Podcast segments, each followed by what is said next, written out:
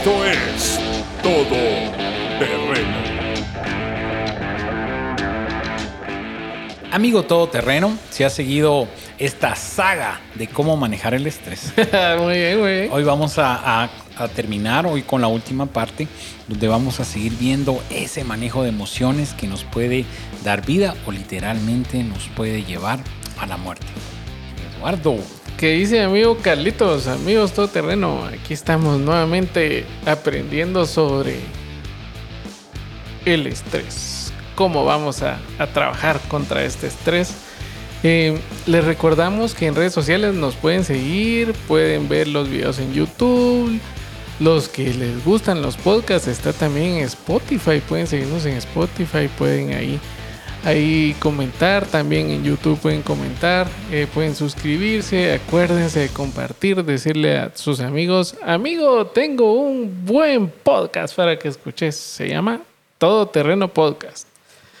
Pero, como ya es tiempo de iniciar, después de estos breves anuncios, les vamos a recordar que hemos estado hablando sobre el estrés y hemos tocado algunos puntos que alimentan el estrés. Primero hablamos de la preocupación, luego hablamos de las angustias, después com- compartimos sobre las actitudes que fue en los podcasts anteriores, pero ahora vamos a arrancar con cuál, Carlitos. vamos a arrancar con los atajos que alimentan el estrés. Esta palabra atajos, yo tenía tiempo de no escucharla. ¿Se recuerdan cuando andábamos de niños caminando por ahí? A veces teníamos que ir a dar una vuelta a la manzana literal, pero había un pedacito donde nos podíamos meter, ¿verdad? Entonces nosotros queríamos ah, buscar atajos como para llegar antes. Y lamentablemente fuimos enseñados que el que encuentra los atajos es el chispudo. Pero en la vida, Eduardo y amigo todoterreno, literalmente no hay atajos. Hay procesos, hay formas que tenemos que seguir. Muchas veces eh, quieres una licenciatura en la universidad, pero queremos atajos, ¿verdad? No queremos pasar todos esos procesos porque nosotros sabemos o pensamos que ya lo sabemos todo, que quisiéramos como saltarnos el área común y entrar al área profesional y graduarnos.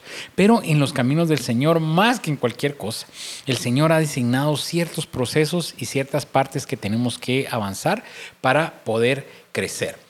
Pero con respecto a esto de los atajos, Vamos a leer Proverbios 21.5 que dice, los planes bien pensados y el arduo trabajo llevan a la prosperidad, pero los atajos tomados a la carrera conducen a la pobreza.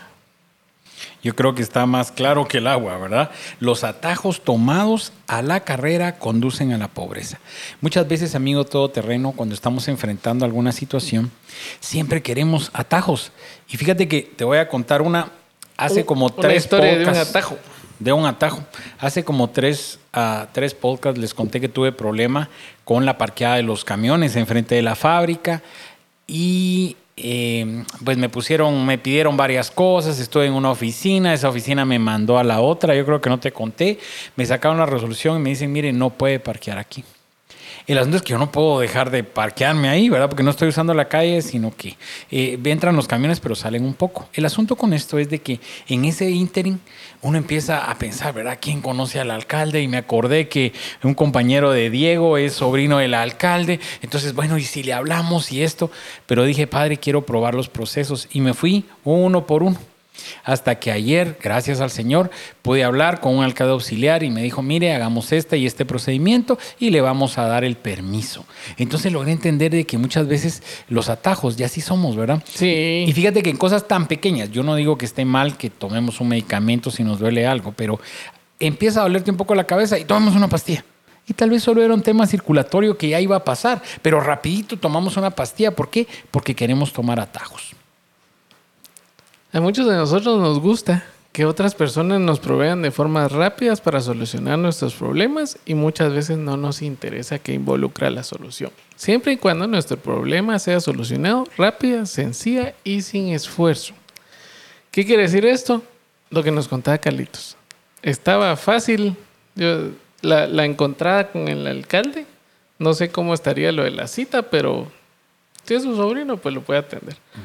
Pero él siguió el camino correcto y encontró una solución. Yo creo que, que nosotros debemos de aprender de que los atajos eh, muchas veces en lugar de traernos soluciones nos traen problemas. Porque no crecemos. No aprendemos a solucionar los problemas de la forma correcta. Si nosotros buscamos atajos para solucionar las cosas, toda la vida los vamos a buscar. Entonces ya no vamos a querer trabajar en las cosas como se deben hacer. Y alguien que, que, que en la Biblia nos ponía el ejemplo de esto es, es David. David fue ungido para ser un rey, ¿verdad? Y en algún momento, pues, Saúl hasta trató de matarlo varias veces y hubo un momento en que David tuvo la oportunidad de tener un atajo, de acabar con la vida de Saúl. Sin embargo, el pensamiento de David fue, ¿quién extenderá su mano contra el ungido de Jehová y será inocente? No es casualidad que nosotros leamos esta historia porque sabemos de que muchas veces para enfrentar la vida nosotros tomamos atajos y los atajos no son buenos. Definitivamente. Y lo que tú contabas de David cuando tuvo la oportunidad de matar realmente, ¿verdad? ¿Recuerdas que quita un pedacito uh, de las ropas? Eh, nos vemos tentado a esos. Muchas veces en nuestro caminar empresarial eh, queremos que las cosas sean más rápidas, ¿verdad? Entonces, bueno, trabajemos acá y si sobornamos acá y nos sacan más rápido. Para que salga en contenedor. Y fíjate que eh, uno se va mintiendo, ¿verdad? Se uh -huh. va adorando la píldora, dicen los viejitos, porque eh, yo tenía una persona que me decía, es que mira, yo la comisión que pago a, a, la gente de gobierno cuando trabajamos con ellos es lo mismo que tú le pagas a un vendedor. Yo decía, no, no es lo mismo, porque el vendedor fue a buscar la, la, venta, vendió el artículo, lo cobró, trajo el dinero y se le pagó por ese proceso. Pero a una, una persona de Estado que tú le tengas que pagar para que firme o para que emita un cheque, si ese es su trabajo. Para, le pagas para que haga su trabajo y ya le paga a alguien más. Entonces nosotros nos vamos como endulzando a que no fue tan grave el acto que cometimos. Pero eh, creo que muchas veces también confundimos. Porque recuerda que la palabra nos dice que tenemos que ser astutos, ¿verdad? Astutos, ¿verdad? Y tenemos que ser, dice, astutos como serpiente y mansos como paloma, ¿verdad? No vamos a entrar a Honduras porque es un versículo que es mucho que se puede desgranar, pero lo que quiero tal vez hacer la salvedad, Eduardo, es de que confundimos el, el ser astuto con pasarnos de vivos. Sí, ¿Y qué, ¿Y qué es lo que pasa con eso? Que hay algo interno desde la infancia que alguien dice, ah, pues fíjate que yo me tardé una hora en llegar al, al puerto. Y el otro, ah, no, yo me tardé 45 porque tomé un atajo. Y se nos fue vendido que el tomar atajos es sinónimo de, de ser más listo. Más pilas. Más pilas, el ¿verdad? Pila más pilas, ¿verdad? Entonces no vimos las consecuencias, pero más pilas. Yo lo veo con los uh -huh. amigos motoristas, ¿verdad? Realmente eh, yo, yo bromeaba que un día hablando solo en el carro decía, no, nosotros tenemos que ser esforzados y no tener barreras como los amigos de las motos, porque es que no tienen barreras, se Eduardo. Suben la se suben, se bajan, se, se meten, y como que no tienen frenos y avanzar, avanzar, avanzar.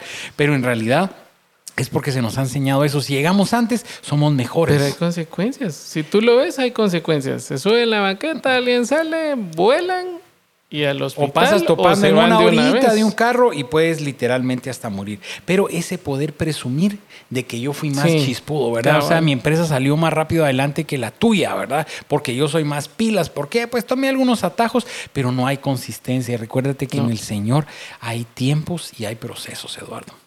Santiago 1.4 dice, así que dejen que crezca, pues una vez que su constancia se haya desarrollado plenamente, serán perfectos y completos y no les faltará nada.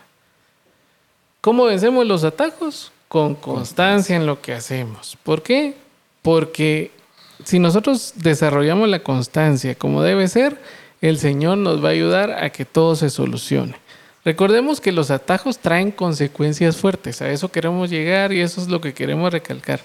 Los atajos no es que nos van a dar una recompensa, sino que al tener esa recompensa inmediata, lo que hacemos es empezar a buscar, a buscar, a buscar, a buscar más. Entonces los atajos van creciendo, creciendo, creciendo, a llegar a ser atajos que, que pueden ir contra la ley, a llegar a ser atajos que, que pueden poner nuestra vida en riesgo. O sea, el nivel va subiendo y nosotros debemos de tomar en cuenta un pensamiento y un consejo que dice, nunca tomes atajos en tu vida, los caminos más cortos y desconocidos te pueden costar la vida. Y fíjate que yo me ponía a pensar en el caso de matrimonio, poder tener un buen matrimonio y sano, no puedes tomar atajos. No. Muchos han tomado atajos como a casi comprar una relación y poder tener económicamente bien a una persona, pero con un interés atrás, que decir, bueno, el bienestar depende de esto y todo. ¿Qué pasa cuando ese ingreso económico ya no existe? Tú no construiste sobre la piedra, sino No. construiste sobre la arena.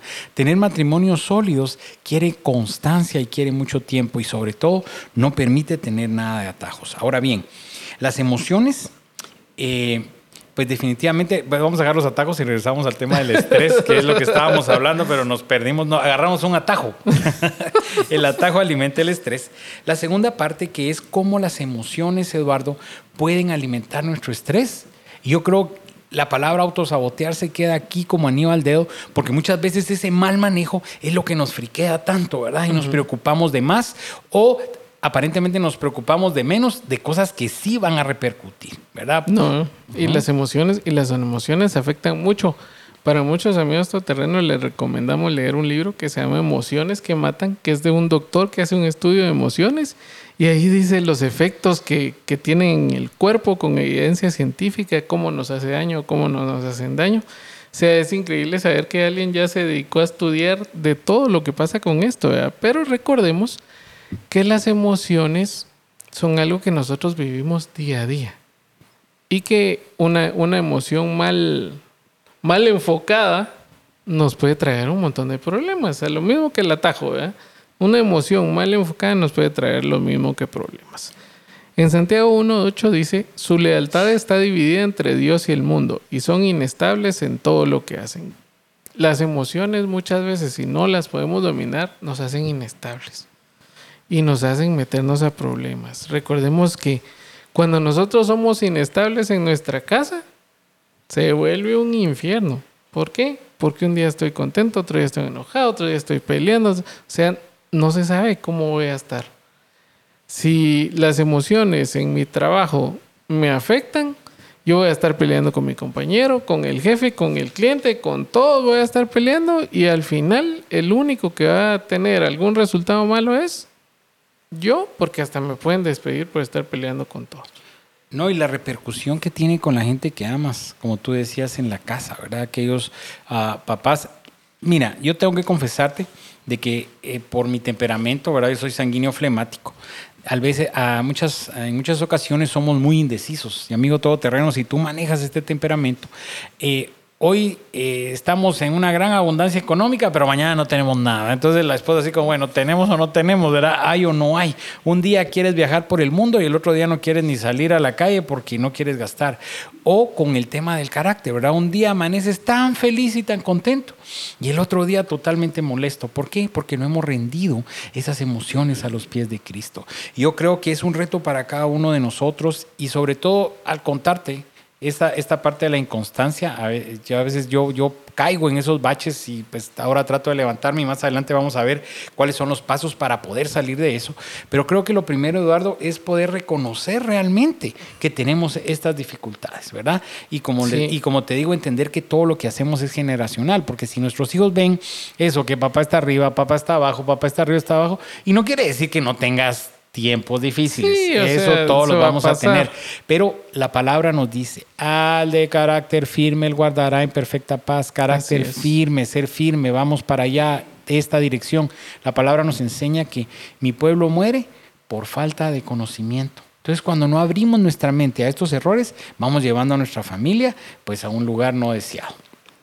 Proverbios 17:22 dice, el corazón alegre es una buena medicina, pero el espíritu quebrantado consume las fuerzas. Ahí tenemos el resumen de lo que estábamos hablando. ¿verdad? O sea, ahí hay dos emociones, ¿verdad? el triste y el contento. El azúcar le friega a uno las emociones, eso se los puedo decir. Hay días que estoy contento, hay días que estoy enojado, hay días que estoy triste. Pero tenemos que ir a la palabra de Dios y levantar el ánimo y entender que el corazón alegre es una buena medicina y ahí vamos a poder salir adelante. ¿Por qué? Porque dice que las personas desanimadas o de mal humor tienen un 40% más de probabilidades de tener un ataque al corazón. Entonces imagínense qué complicado. Como decíamos, nuestras emociones repercuten en nuestra salud. Total, definitiva. Yo me atrevería a decirte que en nuestra salud, en nuestra economía, en En nuestras nuestra relaciones. Ahora bien, Lo más importante de esto es, Eduardo, es cómo podemos parar esto, cómo podemos hacer un alto en, en el camino y poder dejar de alimentar esas emociones que nos llevan al estrés. Aquí viene el cómo, y eso es lo bonito. Primero, cambiando. ¿Cómo cambiamos? Buscando la dirección de Dios. En Nehemías 1, del 4 al 5 dice, me dijeron, las cosas no andan bien. Los que regresaron a la provincia de Judá tienen grandes dificultades y viven en desgracias. La muralla de Je- de Jerusalén fue derribada y las puertas fueron consumidas por el fuego. Cuando oí esto, me senté a llorar. De hecho, durante varios días estuve de duelo, ayuné y oré al Dios del cielo. Se recordarán que eh, este versículo se origina de, de Nehemías, ¿verdad? Nehemías eh, había migrado, ¿verdad? Por temas laborales, había migrado a muy otra, bien, muy bien, lo había, había migrado a otra región y él se entera de que, eh, recuerdo que hay una versión donde dice la, la, la- donde están las tumbas, la tumba de mis padres, ¿verdad? Y está la ciudad totalmente destruida. Y cómo él empieza a ver esto y obviamente se, se hay congoja en su corazón, ¿verdad? Porque dice, o sea, mi pueblo está todo mal, yo estoy bien, pero está mal. Pero qué cosa es esto? Si tú te das cuenta, cuando vemos el versículo, dice, estuve de duelo, me atrevo a decirte, me puse triste. Ah, Me puse chipe, me puse desesperado. Pero dice aquí, ayuné y oré al Dios del cielo. O sea, el cuate Buscar a Dios. tenía la dirección. Podemos ponernos chipes por ciertas situaciones, sí, pero vamos a buscar esa dirección de Dios. Y si podemos eh, leer la palabra, vemos cómo el Señor pone gracia eh, en Nehemías. Y hoy, hoy bromeando con esa, cuando, cuando llegué al parqueo, que me decía Eduardo, ¿por qué traes cara triste? Y nos recordamos del versículo donde el rey le dice a Nehemías, Vengo tu, veo tu semblante decaído. Y Nehemías le cuenta todo el rollo. Y, y si leemos, le da cartas, y le da provisión material, le da hasta el permiso de Cabal, vacaciones y se va. Nehemías a reconstruir. Ese libro Nehemías, yo te invito, amigo todoterreno, que lo leas de- desde el inicio hasta el final. Es, Sí. es, es una historia hermosa de administración, de provisión, de organización, de sabiduría para levantar a un pueblo. Y de buscar esa dirección al Señor, que lo primero que hizo fue eso. Imagínense, él se sentó a llorar de tristeza. Pero luego dice, durante varios días estuve de duelo, ayuné y oré al Dios del cielo. Gran mensaje. Primero, cambiando. Segundo, muriendo a mí. Lo hemos dicho más de una vez. Yo voy a menguar para que Cristo crezca en mí. Entre menos Eduardo, entre menos Carlos haya y más Espíritu Santo, es como vamos a poder ir avanzando. Y la palabra nos dice algo en Proverbios 16, del 2 al 3. Eduardo. Cada cual cree que lo que hace está bien, pero el Señor es quien califica las intenciones. Pon en las manos del Señor todo lo que haces para que tus planes se hagan realidad. ¿Cómo, ¿Cómo pasa todo esto? Primero, cuando yo muero a mí, es realmente eh, dejar de lado lo que yo ansío hacer, dejar de lado todas las cosas que me rodean, inclusive mucha gente deja de lado sus metas, sus sueños, para seguir al Señor. Sí, sin, sin entender, ¿verdad? Que, que mis metas están aquí y el Señor las tiene por aquí, ¿verdad? Entonces, creo yo que, que entender ese morir a mí es realmente em, creer en el Señor y decirle, Señor, aquí estoy, para lo que tú me quieras usar. La verdad es que el día que yo le dije al Señor, te voy a seguir, creo en ti, ese día para mí fue una de las decisiones más importantes de mi vida y sobre todo eh, sigue eh, actuando en mí cada día. ¿Por qué? Porque está el Espíritu Santo que me dice, mira, manito, no estés pecando porque no es así la cosa. Antes, cuando yo no había aceptado al Señor, no tenía ese filtro. Y nosotros ayer en, en el discipulado en la casa lo estábamos hablando y les decía yo que cuando nosotros nos transformamos, ¿verdad? Que, que, que, que morimos a, nosotros y creemos en el Señor, cuando es esa transformación, es cuando el Espíritu Santo realmente se vuelve ese filtro en nosotros. Entonces, yo voy a cometer un pecado y me dicen, "Mm, ¿ya viste lo que estás haciendo? Yo voy a, robarme algo de la oficina y me dicen, "Mm, ¿ya viste lo que estás haciendo? Mientras, si yo no muero a mí, si yo no creo en el Señor, o sea, lo voy a hacer y voy a agarrar más cosas y, no voy a tener esa culpa, no voy a tener a alguien que, que esté conmigo, alguien que me esté guiando para ser buena persona, alguien que me esté diciendo, mira, tenés que hacer las cosas bien, mira, hay que ayudar a aquel, mira la bendición que te dio el Señor, hay que compartirla, mira, o sea, alguien que me esté recordando todo eso. ¿Por qué? Porque yo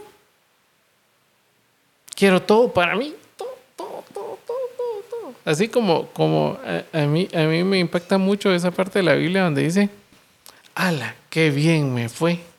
Mis graneros están llenos a topar. Voy a hacer graneros más grandes. En ese momento dice que Dios le dijo que se iba a morir y que ya no nos hiciera. necio. Entonces, creo yo que morir a mí repercute mucho en, en mi decisión de, de mi vida con el Señor y en qué estoy haciendo, ¿verdad? Que no sea yo primero, sino que sea el Señor. ¿Qué haría el Señor? Y, y ¿Cómo poder actuaría? exponer, Eduardo, nuestras peticiones. La palabra nos dice que, que llevemos al- ante el Señor, pero poder decirle, yo lo he experimentado, decirle, Padre, yo quisiera esto y esto, pero lo suelto. Lo suelto, ahí te lo dejo. Si tú crees que eso es de bendición, por favor ayúdame a cumplirlo. Y si no, pues quita en mí el deseo de hacerlo, ¿verdad? Y que si esto no va de acuerdo a tus propósitos, yo renuncio a eso. Pero llegar a esa dependencia no es fácil, Eduardo. Realmente Ah, no es fácil porque complicado. tal vez tú dices, no, yo quiero hacer empresa. Y el Señor dice, no, yo te quiero sirviendo. A mí me pasó yo orando, le decía al Señor, Padre, quiero, ayúdame a que tengamos más venta y que haya más volumen y más fardos y esto. Y yo sentí en el corazón, y si lo que yo te quiero dar es margen, no cantidad. Y tú pidiéndome cantidad. Entonces Él sabe lo mejor, ¿verdad? No, y aún el, el pastor Maynard nos contaba de que a él se le cerraron todas las puertas de trabajo para que de veras se fuera a ser pastor. Entonces, el Señor tiene, como les vuelvo a decir, el Señor tiene mejores planes que los de nosotros. Lo que pasa es que nosotros tenemos ciertos sueños, ¿verdad? Y queremos decirle al Señor, Señor, dame esto, es que esto es lo que yo quiero. Pero el Señor sabe que tal vez eso va a ser usado para que nosotros nos perdamos. Sí, él entiende, él, tiene eso. Entonces, recapitulando, primero, cambiando, segundo, muriendo y tercero, creyendo. ¿Por qué?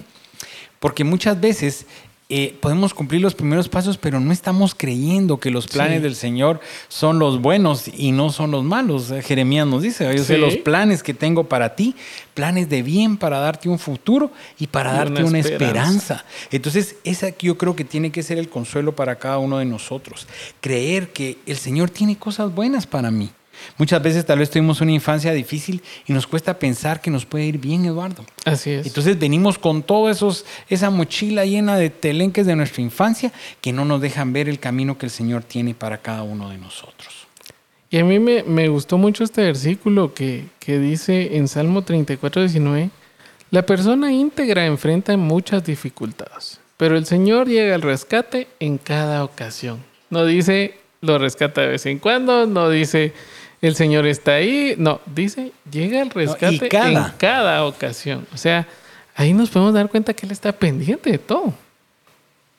Pero eso sí, regresamos a, a recapitular las tres, ¿verdad? Y fí- pero fíjate, Eduardo, mira, dice, la persona íntegra enfrenta muchas dificultades, o sea que no tendríamos ni por qué extrañarnos de decir, Padre, si yo tratando de ser íntegro y tengo dificultades, pero ahí te lo está diciendo en Salmo 34, vas a tener dificultades, pero yo voy a estar en cada una de ellas.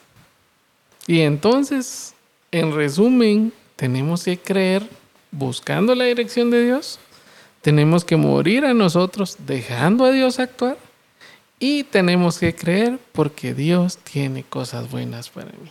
Y ahí matamos el estrés. Matamos. Y va a ser un día a día, ¿verdad? Yo he tratado de poner en práctica todo esto, amigo todoterreno. Te invitamos a que nos escribas, que nos cuentes, mira, pude poner en práctica esto y tuve este beneficio, me está costando con aquello, y, y- pero he mejorado esto, ¿verdad? Para que sepas que no estás solo. Nosotros lidiamos con estrés también, seguramente como el que tú estás lidiando, pero vamos a ir encontrando a la luz de la palabra lo que el Señor tiene guardado para cada uno de nosotros. ¿Y amigo? Terminamos. Estamos listos para terminar. Fue un, fue un bonito tema.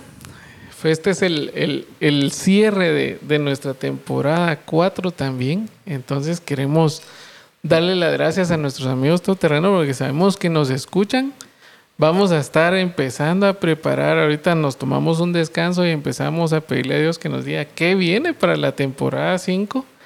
Y queremos darle las gracias, queremos que nos escriban, queremos saber sus nombres, qué piensan, cómo ven el podcast, qué quisieran escuchar. Yo sé que lo hemos recalcado mucho, pero a nosotros nos sirve mucho sobre qué hablar. ¿Por qué? Porque la intención de todo esto es que seamos la comunidad todoterreno. Queremos seguir creciendo, queremos seguir hablando de las cosas que Dios hace en nuestra vida. Como les dijimos, lo que hablamos lo vivimos y esas experiencias contamos. Ninguno de los dos somos perfectos. Ninguno de los otros dos que están aquí con nosotros es perfecto también. Somos cuatro personas imperfectas hablando de nuestro Padre, trabajando para nuestro Padre y creyendo de que en este proyecto hay muchas cosas buenas para las personas que estén dispuestas a escuchar y a compartir con nosotros. Y cerramos con las palabras del apóstol Pablo, olvidando todo lo que queda atrás, prosigo a la meta, al llamamiento en Cristo Jesús. Recordemos, amigo todoterreno, que no es por lo que somos, sino por lo que mora en nosotros. Nos dejaremos de ver un tiempo, pero seguramente la presencia y las oraciones, la presencia del Espíritu Santo y las oraciones por cada uno estarán. Gracias por haber estado este 2023 con nosotros.